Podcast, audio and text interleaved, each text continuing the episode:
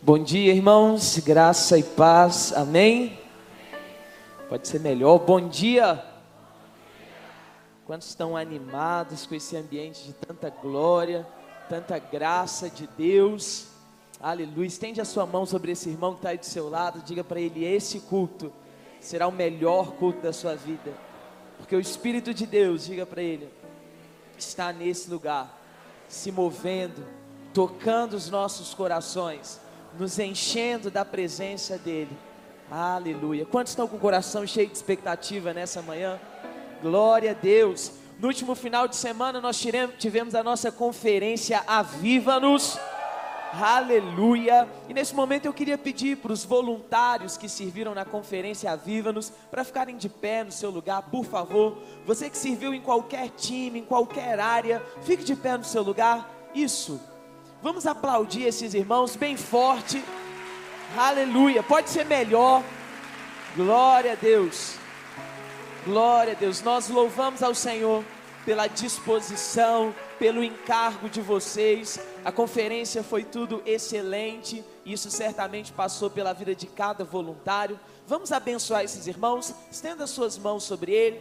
Você que está aí próximo a eles, estenda suas mãos. Vamos abençoá-los. Erga sua voz comece a profetizar sobre eles, sobre a família deles. Senhor, nós te agradecemos por cada um desses voluntários.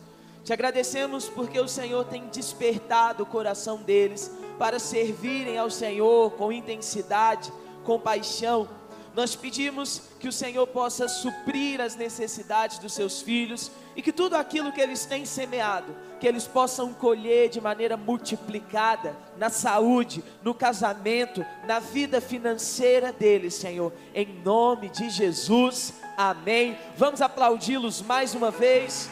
Glória a Deus. No próximo sábado, dia 12 de março, nós teremos o nosso Connect na cidade.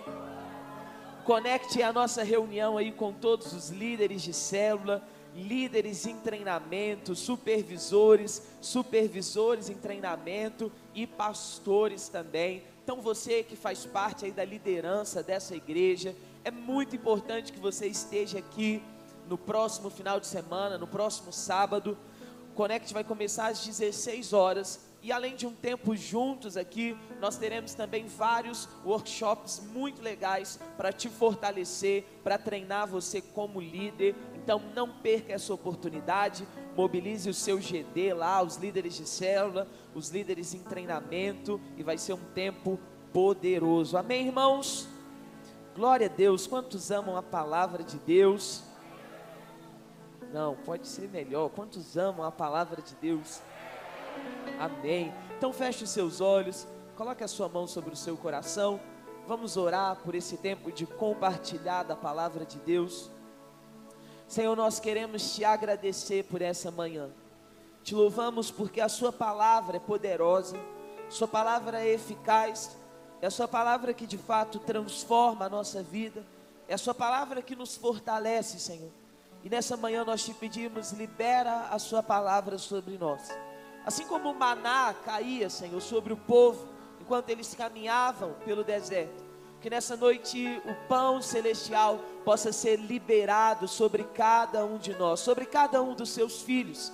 Senhor, em nome de Jesus, abra os nossos olhos para que na sua luz nós possamos enxergar todas as coisas nessa manhã que o seu espírito possa, Senhor, falar conosco, a sua unção que permanece em nós e nos ensina todas as coisas, que ela possa nos ensinar nessa manhã a respeito da Sua palavra, que a Sua palavra desperte os nossos corações, que a Sua palavra gere paixão, intensidade, fervor nos nossos corações. Nós nos assentamos à Sua mesa nessa manhã, Jesus para comer do pão que sai da sua boca. Esse é o nosso prazer, essa é a nossa alegria, sermos alimentados pelo Senhor. Em nome de Jesus, diga amém. Abra sua Bíblia comigo, por favor, em Gênesis capítulo 3, versículo 8. Gênesis capítulo 3, verso 8. Nós vamos ler do verso 8 até o verso 21. Gênesis capítulo 3, verso 8. Nós vamos ler do versículo 8 ao verso 21. Nós temos nos últimos domingos exposto aí o livro de Gênesis e hoje nós vamos continuar no capítulo 3. Gênesis 3, verso 8. A palavra de Deus diz: Quando ouviram a voz do Senhor Deus que andava no jardim pela viração do dia, Esconderam-se da presença do Senhor Deus, o homem e sua mulher, por entre as árvores do jardim. E chamou o Senhor Deus ao homem e lhe perguntou: Onde estás? Ele respondeu: Ouvi a tua voz no jardim, e porque estava nu, tive medo e me escondi. Perguntou-lhe Deus: Quem te fez saber que estavas nu? Comeste da árvore de que te ordenei que não comesses? Então disse o homem: A mulher que me deste por esposa, ela me deu da árvore e eu comi. Disse o Senhor Deus à mulher: Que é isso que fizeste? Respondeu a mulher: A serpente me enganou e eu comi. Então o Senhor Deus disse à serpente: Visto que isso fizeste, maldita és entre todos os animais domésticos e o és entre todos os animais selváticos. Rastejarás sobre o teu ventre e comerás pó todos os dias da tua vida. Verso 15: Porém, inimizade entre ti e a mulher, entre a tua descendência e o descendente da serpente. Este te ferirá a cabeça e tu lhe ferirás o calcanhar. Versículo 16. E a mulher disse: Multiplicarei sobremodo os sofrimentos da tua gravidez, em meio de dores darás à luz o teu desejo será para teu marido e ele te governará. E Adão disse: Visto que atendeste à voz de tua mulher e comeste da árvore que, te, que eu te ordenara não comesses, maldita é a terra por tua causa. Em fadigas obterás dela o sustento durante os dias de tua vida. Ela produzirá também cardos e abrolhos, e tu comerás a erva do campo. No suor do rosto comerás o teu pão, até que tornes a terra pois dela foste formado, porque tu és pó e ao pó tornarás. E deu o homem o nome de Eva, a sua mulher, por ser a mãe de todos os seres humanos. Fez o Senhor Deus vestimenta de peles para Adão e sua mulher e os vestiu. Primeira coisa que nós observamos em Gênesis capítulo 3 é a atitude que o homem e a sua mulher tiveram após o pecado há um fato que está presente na vida de todos nós. Todos nós estamos sujeitos em algum momento na nossa caminhada, assim como Adão e Eva, à queda. Nenhum de nós estamos isentos de, em algum momento da nossa vida, cometer uma falha, cometer um pecado. É por isso que a palavra de Deus nos diz: aquele que está de pé, é importante que ele vigie para que ele não caia. Então nós não podemos olhar para Adão com o olhar de alguém que teve uma atitude absurda, porque na verdade todos nós estamos sujeitos da mesma forma. Mas sabe o que é interessante? Quando Adão ele comete o pecado, Deus faz duas perguntas. O Senhor pergunta: "Onde estás e o que você fez?" É claro que Deus, ele sabia exatamente aonde Adão estava, e Deus também sabia aquilo que Adão tinha feito. Mas na verdade, o que Deus desejava que Adão fizesse era que Adão confessasse, era que Adão abrisse o seu coração diante de Deus. Deus desejava que Adão dissesse: Senhor, eu comi. Eu fiz aquilo que o Senhor tinha dito para eu não fazer mas nós temos a mesma tendência de Adão. Quando nós pecamos, ao invés de corrermos para Deus, nós corremos de Deus, como se Deus fosse o nosso inimigo. Deixa eu te dizer, os pecadores, eles deveriam correr direto para Deus, porque é exatamente Ele que pode nos purificar de todos os nossos pecados. Talvez você está aqui nessa manhã e se enxerga como alguém que tem pecados. Deixa eu te dizer, não se esconda de Deus, pelo contrário, você está no lugar certo. A igreja não é um lugar para pessoas perfeitas, a igreja é um lugar para pessoas que reconhecem: eu preciso de um Salvador, eu preciso do perdão do céu. Mas nós costumeiramente pensamos que precisamos esconder o nosso pecado. Em Gênesis capítulo 3, verso 7, O texto diz: Abriram-se então os olhos de ambos, e percebendo que estavam nus, costuraram folhas de figueira e fizeram cintas para si. É aqui que nasce a religião. Essa é a primeira atitude religiosa que um homem tem para com Deus. Ele costura as folhas de figueira no intuito de tampar a sua vergonha, no intuito de que Deus não percebesse aquilo que tinha acontecido. Isso é religião. A religião busca nos levar a, a, a usar uma maquiagem, como se tudo fosse perfeito na nossa vida, como se nós não tivéssemos pecados, fraquezas, limitações. Essa cinta que Adão costura nos fala das nossas obras humanas, do nosso esforço próprio na tentativa de nos apresentarmos diante de Deus de maneira justa. Deixa eu te dizer, nessa manhã, abre mão de toda justiça própria, abre mão de toda maquiagem e diante da luz de Deus, reconheça as suas limitações. Sabe por quê? Deus poderá fazer uma obra na sua vida no momento que você reconhecer as suas limitações. No momento que você disser, eu preciso de um Salvador, eu preciso de Deus. A Bíblia conta que, além dele costurar cintas, eles também se esconderam de Deus entre as árvores do jardim. Essa é a nossa tendência, nós nos escondemos de Deus vezes nós nos escondemos das pessoas. Quantas pessoas, porque falharam, porque caíram, elas se sentem constrangidas. Pessoas que talvez eram tão ativas, tão vivas na vida da igreja, mas elas se esconderam como Adão por causa do pecado. Deixa eu te dizer, o seu pecado não pega Deus de surpresa. Vou repetir, o seu pecado não pega a Deus de surpresa porque ele já viu toda a sua trajetória, ele conhece cada passo da sua história, mas ainda assim, ele escolheu te amar. Não foi diferente com Adão, Deus já tinha decidido amá-lo. Quando Deus cria Adão, quando Ele diz, façamos o homem a nossa imagem, conforme a, a nossa semelhança, já havia no plano eterno de Deus o propósito de redimir e de salvar o homem. Na verdade, quando Deus disse: façamos o homem, no plano eterno, Cristo também seria crucificado. A criação do homem não aconteceu sem que antes houvesse o conselho da divindade para que Cristo morresse pelos nossos pecados. O seu pecado não impede o amor de Deus. Você não está entendendo? O seu pecado não impede o amor de Deus. É por isso que Adão não precisava se esconder mas ele e sua mulher se esconderam porque eles tinham agora medo de Deus. O Senhor tinha dito: se vocês comerem do fruto do conhecimento do bem e do mal, é certo que vocês irão morrer. Adão e a sua esposa comeram, mas eles não morreram instantaneamente.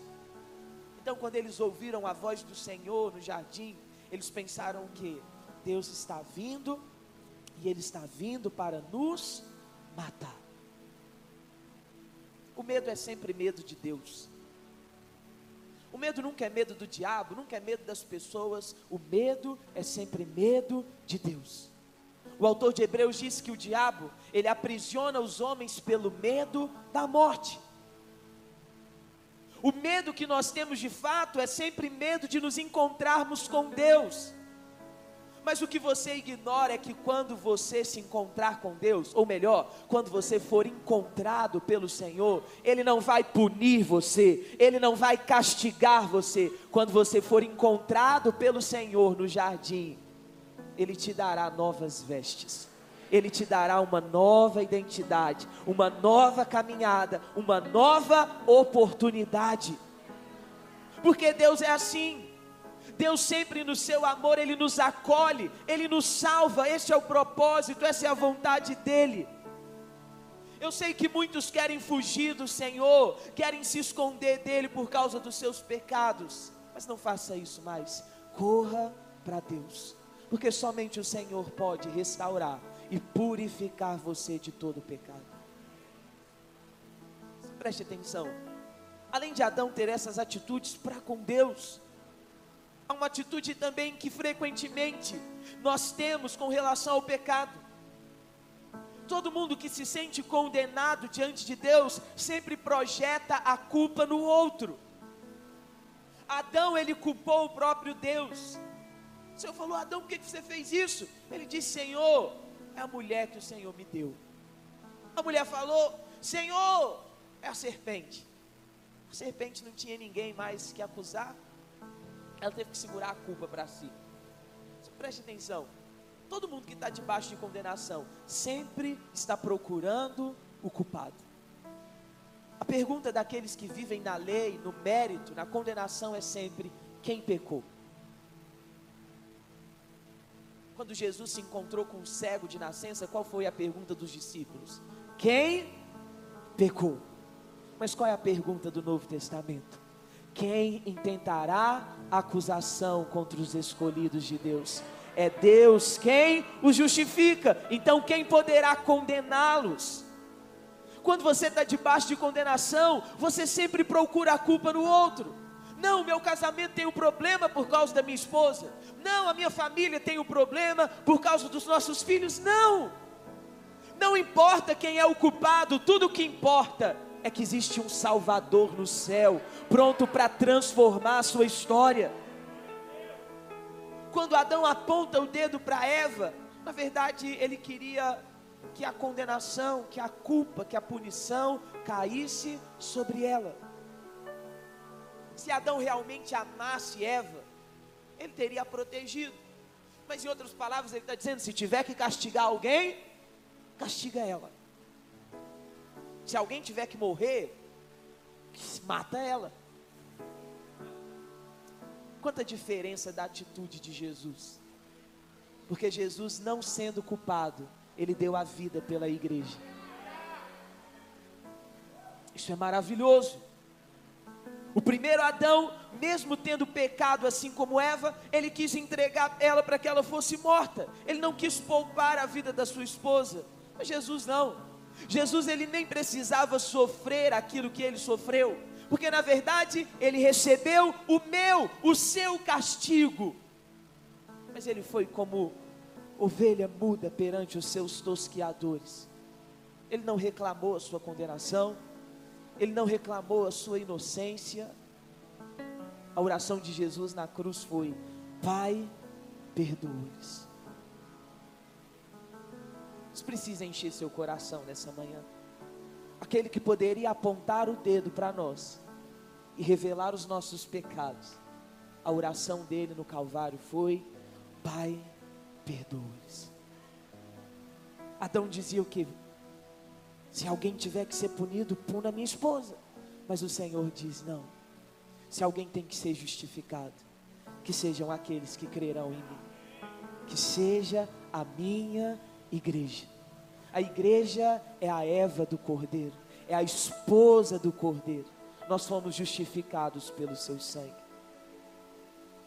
Mas sabe, é interessante porque Deus, ele não amaldiçoa o homem, Deus não amaldiçoa a mulher, Deus amaldiçoa a serpente. Ele poderia amaldiçoar o homem, ele poderia amaldiçoar a mulher, mas a atitude de Deus é de amaldiçoar a serpente. A primeira maldição que Deus lança sobre a serpente, ele diz: Você vai rastejar sobre a terra. É claro que quando eu digo a serpente aqui, eu não estou falando do animal, eu estou falando, na verdade, de Satanás, o diabo. Quando o Senhor diz, você agora rastejará sobre a terra, não importa saber se é porque a serpente tinha pernas, se ela andava ou não que importa é o princípio espiritual que está por detrás disso. O que o Senhor estava dizendo é que a ação do diabo será uma ação limitada na terra. O agir do diabo acontece na terra, nesse mundo. Mas deixa eu te contar uma coisa: embora o diabo haja nessa terra, Efésios capítulo 2, verso 6, diz que o Senhor juntamente com ele nos ressuscitou e nos fez assentar nos lugares celestiais em Cristo Jesus, muito acima de todo principado, de toda potestade e de todo nome que se nomeia, não somente no presente século, mas no vindouro. Então o diabo age nesse mundo, mas nós caminhamos em uma dimensão diferente. Nós estamos assentados nos lugares celestiais. É por isso que, se você permanecer em Cristo, você tem uma posição de autoridade sobre o diabo. Mas se você sair dessa posição, você entra na esfera do inimigo. Espiritualmente, nós estamos assentados com Cristo. Mas todas as vezes que você busca viver de forma carnal, de forma natural, amparado nas suas emoções, nos seus sentimentos, na sua vontade, nos desejos da sua carne, você desce no nível de atuação do inimigo.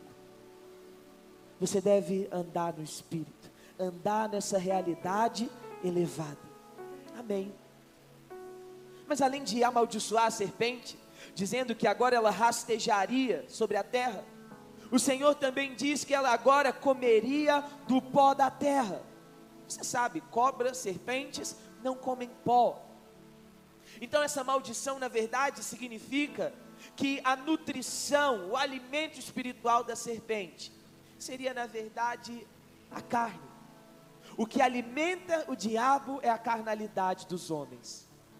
O que alimenta a serpente são as obras da carne. É por isso que todos nós deveríamos caminhar distantes das obras da carne. Porque o diabo ganha força nas nossas vidas quando nós praticamos, quando nós vivemos nas obras da carne. Perceba que aquilo que começou como uma serpente em Gênesis, em Apocalipse se torna um grande dragão. Por quê? Por que, que a serpente cresceu? Por que, que ela se tornou um grande dragão? Porque ela foi alimentada pelo pecado da humanidade. Mas deixa eu te contar uma coisa. Você foi liberto e eu também de todo o pecado. John Wesley dizia: é possível ficar um dia sem pecar. Diga amém. É possível ficar dois dias sem pecar. É possível ficar três dias sem pecar. É possível ficar uma semana sem pecar. Ele dizia que é possível até mesmo chegar à perfeição cristã. Pastor, você acredita nisso? Sim, firmemente. Mas, pastor, você conhece alguém que viveu isso? Ainda não. Mas sabe, eu prefiro acreditar, porque eu tenho um alvo para perseguir. É possível, no espírito, nas regiões celestiais, é possível. É possível que o pecado perca força nas nossas vidas. Amém, meus irmãos. Não por esforço, não por violência, mas pelo Espírito de Deus, por contemplar ao Senhor, por nos alimentarmos do Senhor. Amém quando você permanece em Cristo, você está fora da esfera de atuação do maligno. Sabe por que alguns crentes vivem constantemente debaixo de ataques suscetíveis ao inimigo? É simples, é porque vivem uma vida natural. Aquele que vive na esfera espiritual, às vezes os ataques até vêm, mas muitas vezes ele nem percebe, porque ele está em uma posição tão elevada que ele não pode ser atingido. Aleluia. Você pode caminhar em lugares elevados hoje. As provações, as tribulações, as perseguições, tudo isso se tornará às vezes tão pequeno que será imperceptível na sua vida. Deixa eu te contar. Em meio a tanto caos, em meio à maldição, ao pecado, surge um feixe uma luz de esperança. Gênesis capítulo 3, verso 15. Quantos gostam de boas notícias? Gênesis capítulo 3, verso 15. Leia comigo, vamos ler bem forte. A palavra de Deus diz: Porém, inimizade entre ti e a mulher, entre a tua descendência e o seu. Este te ferirá a cabeça e tu lhe ferirás o calcanhar depois que o Senhor amaldiçoou a serpente, agora Deus, ele libera uma profecia de vitória. Ainda no Éden, Deus estabeleceu a história da redenção. Preste atenção nisso. Deus, vivendo fora do tempo, olhando da eternidade, ele fala algo que estava completamente fora do tempo cronológico. Não era o tempo dos homens verem isso, não era o tempo de se manifestar, mas o Senhor vive fora do tempo. O tempo para Deus é como uma linha de trem que passa diante dos olhos dele. Ele vê do início ao fim, fora do tempo. Então o que, que ele diz para o homem, para sua mulher? Ele está dizendo: chegará o dia em que eu levantarei, não um, mas o descendente. Este ferirá a cabeça da serpente, e a serpente ferirá o seu calcanhar. Preste atenção.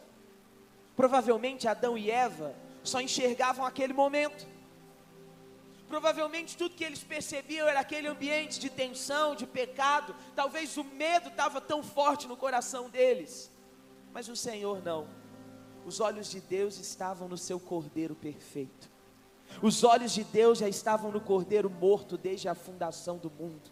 O Senhor estava no jardim olhando para o Calvário. O Senhor estava no jardim olhando para a cruz. Ele estava no jardim olhando para o túmulo vazio. Ele estava no jardim, olhando para o Cristo, assentado à sua direita, com as mãos furadas, o lado perfurado, com a aparência de alguém que havia sido morto, mas que tinha revivido.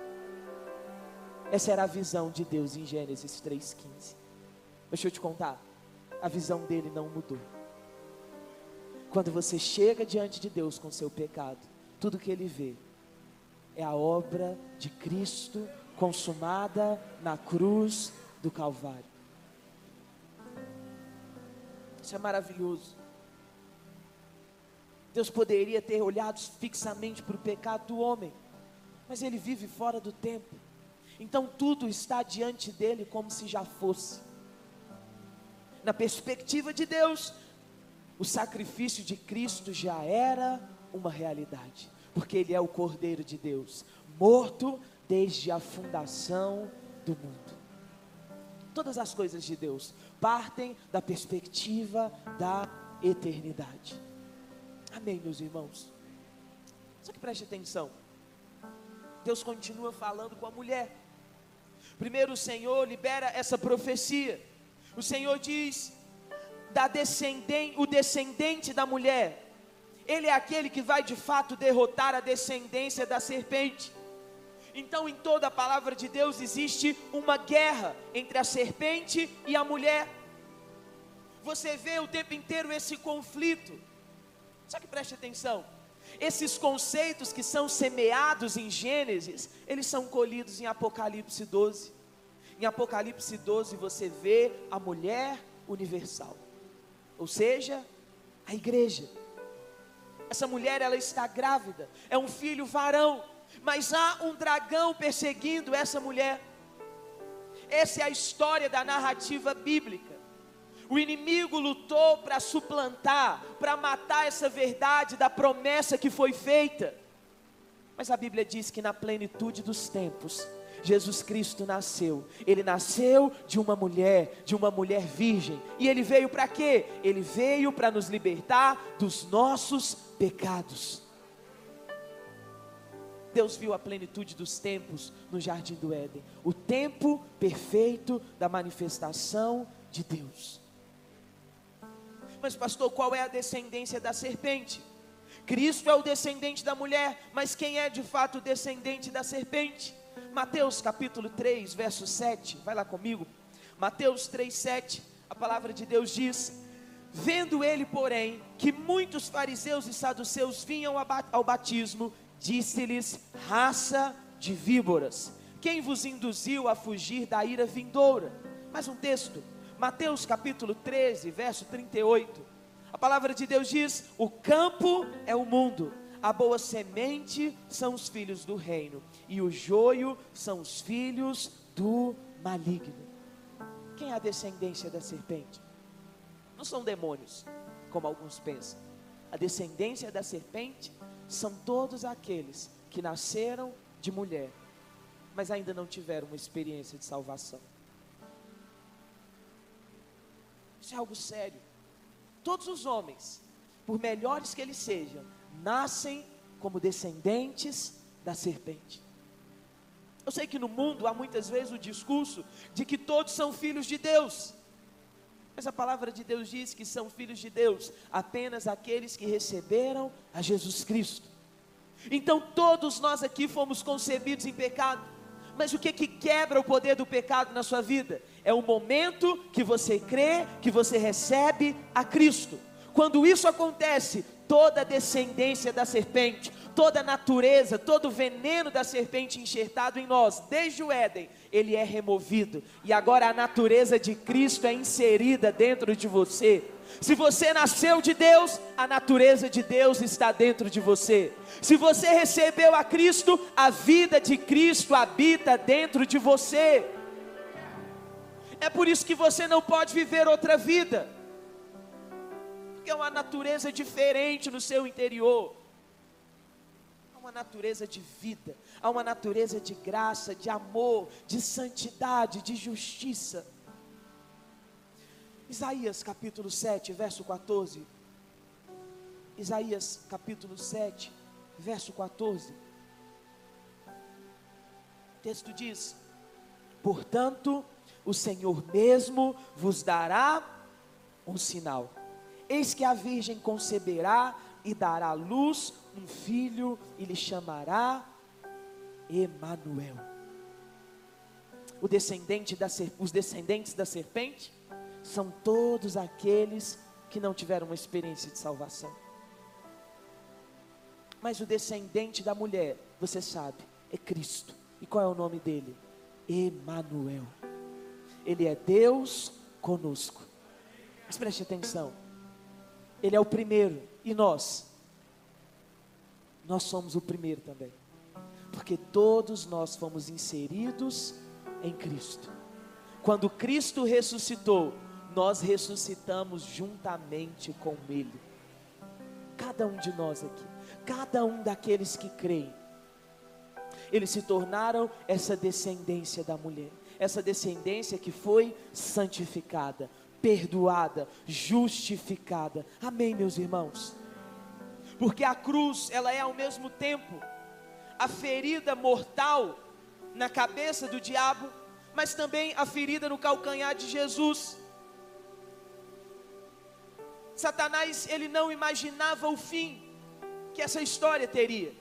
Quando Satanás leva os religiosos a crucificarem Jesus, a expectativa dele é que tivesse se encerrado o plano de Deus. A expectativa dele era ter matado o propósito de Deus. Jesus veio, os seus não receberam. Deixa eu te contar. Como eu te disse, Deus vive fora do tempo. E já havia uma história traçada para a salvação em Jesus Cristo. Passaram-se três dias e Jesus ressuscitou. Eu imagino o tamanho da surpresa dos demônios de Satanás, porque eles pensaram ter derrotado o plano de Deus na cruz do Calvário. Mas a, o plano de Deus era exatamente a morte de Jesus. Sabe por quê? Porque Jesus precisava enfrentar a morte no nosso lugar.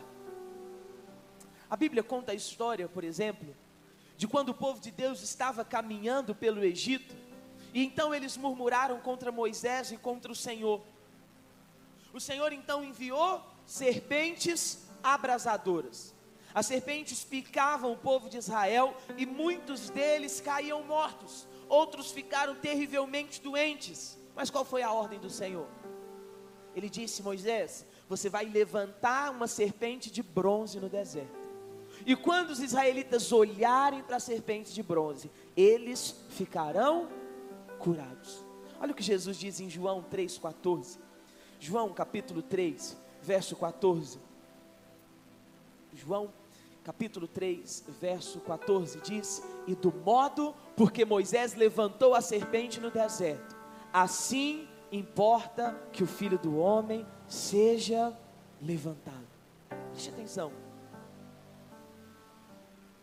Aquilo que Deus levantou para curar o povo de Israel era exatamente aquilo que os tinha ferido a serpente. Da mesma forma, na cruz do Calvário, o que Deus usou para salvar todos os homens foi o mesmo que os havia ferido a morte. Por isso, Jesus precisava morrer. Só que o texto diz que Moisés levantou a serpente do deserto, o que, é que os homens tinham que fazer? Eles simplesmente precisavam olhar. O que, é que nós precisamos fazer hoje na nova aliança? Você simplesmente precisa olhar. Quando você olha para Cristo crucificado e ressurreto, o poder de Cristo remove todo o poder da serpente de dentro de você.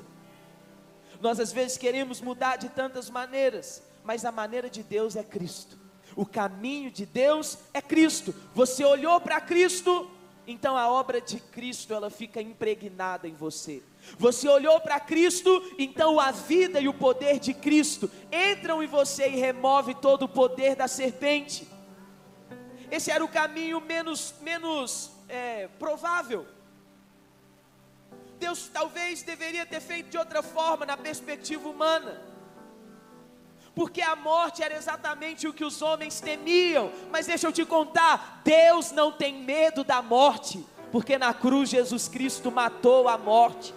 Três dias depois, quando ele ressuscitou, ele ressuscitou como vencedor, ele se levantou como aquele que triunfou sobre a morte. E deixa eu te contar: chegará o dia que todos nós ressuscitaremos juntamente com Ele, com um novo corpo. Mas, pastor, e até lá nós continuaremos morrendo? De maneira nenhuma. Aqueles que creem em Cristo já não morrem mais, a morte já não tem poder sobre eles. Como a morte não tem poder sobre nós se frequentemente pessoas morrem? Deixa eu te contar: morte é separação. Quando o homem morreu no jardim do Éden, ele foi expulso do jardim, ele foi separado de Deus. Paulo diz em Romanos capítulo 8: Porque eu estou bem certo de que nem a morte, nem a vida, nem os principados, nem as potestades, nem o presente, nem o futuro, nem o perigo, nem a espada, nem a fome, coisa alguma poderá nos separar do amor de Deus que está em Cristo Jesus. Por isso que você não morre. Porque quando o seu corpo mortal dormir nessa terra, você imediatamente será recebido na eternidade. Essa é a nossa vitória. Não estaremos nunca mais separados de Deus outra vez. A promessa do Senhor é que chegará o dia em que a nova Jerusalém descerá do céu. E Deus então, Ele vai tabernacular entre nós, Ele vai habitar entre nós, nós seremos o seu povo e Ele será o nosso Deus para sempre. Por isso que não precisamos mais temer a morte.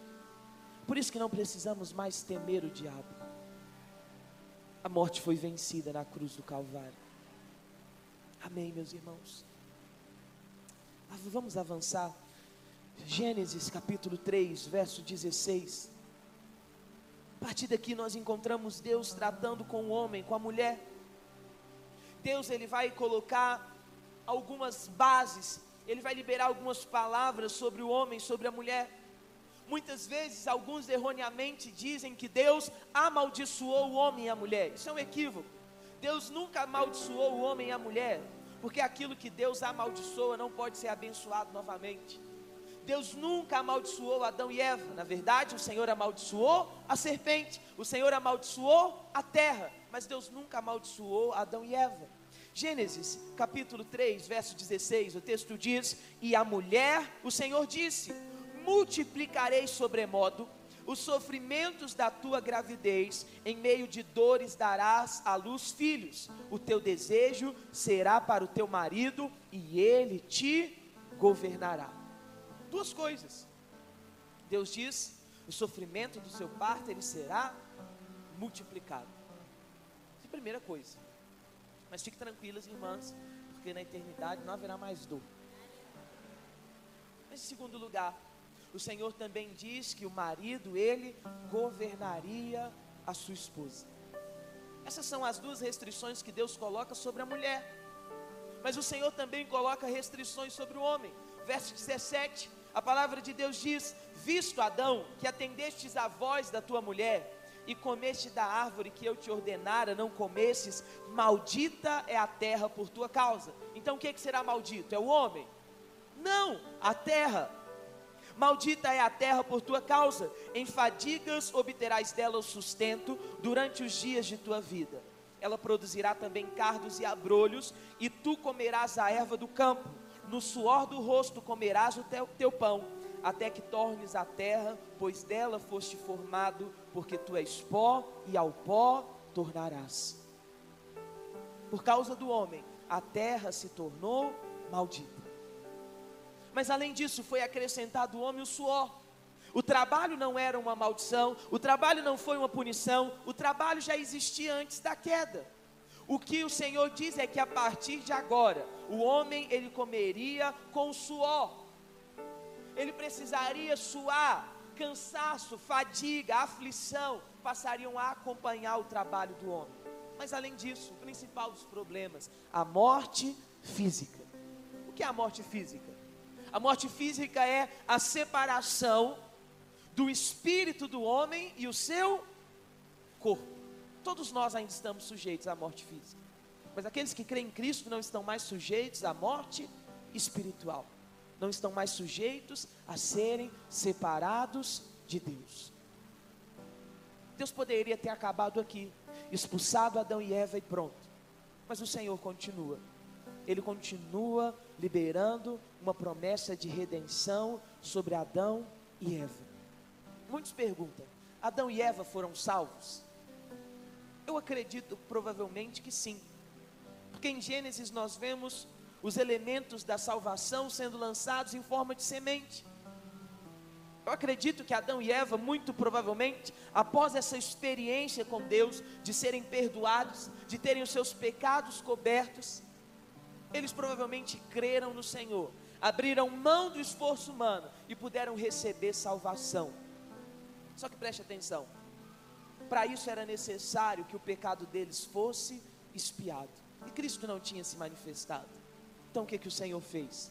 A Bíblia conta que o Senhor, ele costurou, Deus mesmo fez roupa com pele de animal para cobrir a nudez do homem e da sua mulher. Só que para que a pele de um animal pudesse ser removida, esse animal primeiro precisaria ser morto. Essa foi a primeira vez que alguma coisa morreu. Primeira morte de fato, de um corpo. Não um corpo humano aqui, um corpo animal. A primeira morte não foi o homem quem produziu, foi Deus. Eu creio que Deus naquele dia matou um cordeiro. Deus tirou a pele do cordeiro. Deus fez uma roupa para o homem para sua mulher. Talvez Deus disse Adão: joga fora essas folhas de figueira. Até que o verdadeiro cordeiro se manifeste, se vista desse cordeiro provisório. Adão então foi vestido com aquela roupa. Mas Deus teve que matar aquele animal, porque sem derramamento de sangue não há remissão de pecados. Eu imagino quanto essa cena foi marcante para o homem e para sua mulher. Eles vendo ali, talvez pela primeira vez, o sangue jorrando de um animal, aquela cena da morte, eles foram provavelmente tão marcados ao ponto de que em Gênesis 4 você encontra Caim e Abel fazendo a mesma coisa. Eles continuaram sacrificando ao Senhor. Então preste atenção. Aqui Deus criou um padrão. Sem derramamento de sangue não existe remissão de pecados. Só que os pecados de Adão e Eva foram cobertos por um cordeiro provisório. Ali foi um cordeiro oferecido por um homem e uma mulher. Mas se você avançar mais um pouco na narrativa bíblica, você vai encontrar um cordeiro sendo oferecido por uma família. Quando você lê a história do povo de Deus sendo libertos do Egito, a Bíblia conta que Deus mandou, na noite da morte dos primogênitos, que eles então matassem o cordeiro, comessem a carne do cordeiro dentro de suas casas e passassem o sangue do cordeiro nos umbrais das portas. Toda família deveria comer do cordeiro. E se uma família não conseguisse comer do cordeiro sozinha, eles deveriam levar o cordeiro para outras famílias. Isso é poderoso. Você não vai comer do cordeiro sozinho. Sua família vai comer junto com você. Mas além disso, seus vizinhos também serão servidos do cordeiro. Ali o cordeiro foi oferecido por uma família. Só que você avança mais um pouco e Deus estabelece o dia do perdão nacional, Yom Kippur. Seria o dia em que o cordeiro seria oferecido pelo pecado da nação. Uma vez por ano, o sumo sacerdote adentrava no Santo dos Santos e ele oferecia o pecado, aliás, o sacrifício pelo pecado nação. Quando você chega nos evangelhos, a Bíblia conta que João Batista viu Jesus vindo na sua direção. João Batista olhou para o Senhor e ele disse: Aí vem o Cordeiro de Deus que tira não o pecado de um homem, não o pecado de uma família, não o pecado de uma nação. Aí vem o Cordeiro de Deus que tira o pecado do mundo. Você não entendeu o que eu estou te dizendo? O sangue de Jesus é poderoso para purificar o pecado do mundo. Eu não sei qual é o tamanho do seu pecado, mas eu sei qual é o tamanho do meu. Mas uma certeza eu tenho: eu estou no mundo. Por isso o sacrifício de Cristo, ele é eficaz sobre a minha vida também. O sacrifício de Jesus, todos os nossos pecados foram completamente colocados nele. Isso já é uma realidade. O problema é que muitas vezes falta fé no nosso coração para confiar nessa realidade espiritual. Adão naquele dia precisou crer depois que Adão ouviu todas as restrições do pecado, ele precisava crer na promessa de redenção, ele precisava crer naquela justiça temporária que o Senhor tinha dado a ele. Mas sabe o que é maravilhoso? Adão tinha medo de morrer, sim ou não? Mas qual foi a promessa que Deus fez para eles? Deus disse que eles teriam um filho, e esse filho esmagaria a cabeça da serpente. Adão temia ser morto. Mas como a sua mulher teria um filho, eles então viveriam. O medo da morte passou.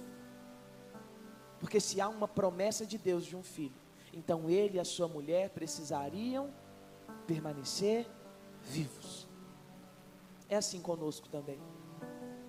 A promessa que nós recebemos de Cristo é o que remove do nosso coração todo medo da morte, todo medo da condenação. Deixa eu te contar, tudo isso é apenas representativo, porque na verdade nós é que vivemos a realidade hoje. Tudo que Deus fez com Adão, tudo que Deus falou com Adão, aquele cordeiro que Deus matou no jardim, é apenas uma representação do que eu e você vivemos hoje. Porque o verdadeiro cordeiro de Deus é Jesus Cristo. A única coisa que você precisa é crer na obra de Jesus Cristo. Nós não temos aqui uma roupa para que você vista hoje, mas nós temos uma justiça espiritual que você pode receber assim que você crê em Jesus Cristo. Mas essa justiça é para aqueles que creem, esse perdão é para aqueles que creem. Se você é alguém que olha para o tamanho do seu pecado, para o tamanho da sua ofensa, essa é a manhã de você olhar também para o tamanho da obra do Calvário. Essa é a manhã de você contemplar aquilo que Cristo fez. Aquilo que Cristo fez tem dois aspectos: a obra e o poder. A obra da cruz e o poder da cruz. A obra da cruz é a substituição. Na cruz, Cristo tomou o nosso lugar.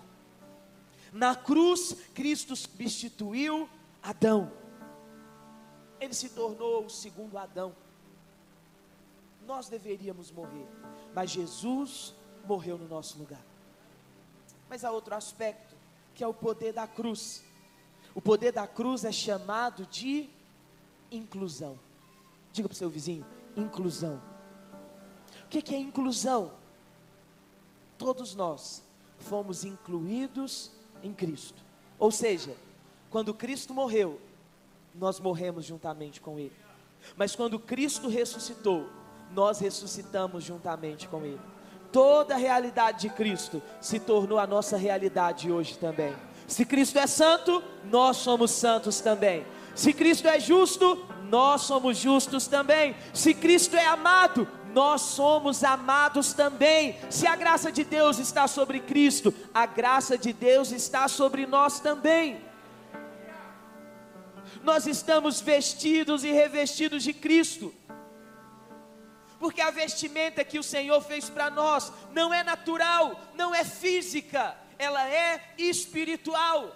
Você não vê, mas os demônios veem. Você não vê, mas os anjos veem. Você não vê, mas Deus vê. Você olha e vê pecado, mas Deus olha e vê justiça. Deus olha e enxerga você em Cristo. Mas, pastor, eu vejo pecado na minha vida, eu vejo pecado na vida dos outros. Bem-vindo. Todos nós vemos mesmo, porque todos nós temos espelho em casa. Mas hoje é o dia de você decidir o que é maior: a obra de Cristo ou seu pecado. Aquilo que Cristo fez, ou as fraquezas que você ainda possui. Você está vestido de Cristo. Adão estava vestido de um cordeiro, um cordeiro físico, natural. Mas nós estamos vestidos, revestidos de Cristo. Cristo é a nossa justiça. Cristo é a nossa santidade. Cristo é a nossa perfeição. Cristo é tudo em todos. 2 Coríntios 5, 21, para nós finalizarmos. 2 Coríntios 5, 21, por favor.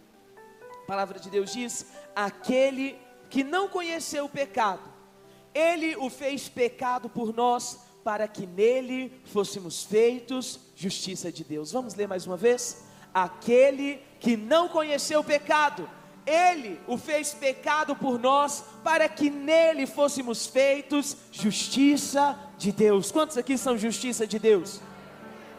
O texto diz: aquele que não conheceu pecado. Quem é aquele que não conheceu pecado? Jesus.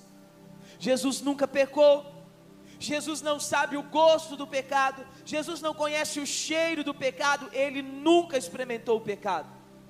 Mas a Bíblia diz que Deus o fez pecado por você. Como Jesus pode ser feito pecado sem nunca ter pecado? Ele nunca experimentou o pecado, mas Deus fez dele pecado por nós. Deus pegou os meus pecados, os seus pecados, os pecados da humanidade e colocou sobre Cristo. Mas o versículo tem uma segunda parte. Com qual propósito? Com qual finalidade? Para que então, em Jesus, nós também, que nunca praticamos a justiça, nós também, sem nenhuma obra de justiça, fôssemos feitos justiça de Deus. Você nunca praticou a justiça. E a, e a justiça que você praticou, deixa eu te contar, não é suficiente para Deus. Por isso ele te fez justo sem justiça própria. Ele te fez justo por causa da obra de Cristo. Essa justiça alcança seu passado. Essa justiça alcança seu presente. Essa justiça alcança o seu futuro. Há muitas pessoas que vivem com culpa, com peso, como Adão, com medo, escondidas de Deus. Pessoas talvez que estão aqui nessa manhã, mas que ainda continuam se escondendo de Deus. Mas essa é uma palavra para que você entenda. Não precisa mais se esconder. Você só precisa se vestir de Cristo. Pastor, eu tenho vergonha. Eu tenho vergonha de quem eu sou, eu tenho vergonha do que eu fiz, eu tenho vergonha do que eu faço. Se veja espiritualmente nessa manhã, vestido de Cristo. Você pode fechar os seus olhos no seu lugar? Feche seus olhos, por favor. Fique de pé no seu lugar nessa manhã. Coloque a sua mão sobre o seu coração e com as suas palavras nessa manhã, quero te convidar a reconhecer diante do Senhor, dizendo: Senhor, eu preciso da Sua justiça, Senhor, eu preciso de um Salvador, Senhor, eu preciso que os meus pecados sejam perdoados, Senhor, eu preciso do Cordeiro que tira os meus pecados. Vamos lá com as suas palavras nesse momento. Diga ao Senhor: Senhor, eu não tenho, eu não sei como fazer, eu não mereço, mas eu estou aqui com o meu coração diante do Senhor nessa manhã. Eu abro mão de me sentir envergonhado para receber a Sua justiça, para ser vestido e revestido do Senhor. Senhor, eu oro nessa manhã por cada um dos meus irmãos e irmãs, aqueles que têm vivido debaixo de culpa, de medo. Eu oro, Senhor, principalmente nessa manhã, por aqueles que têm se escondido de Deus, aqueles que fugiram da casa de Deus, porque se sentiam envergonhados. Senhor, restaura em nome de Jesus a convicção na justiça, a convicção no perdão. Senhor, em nome de Jesus, aqueles que se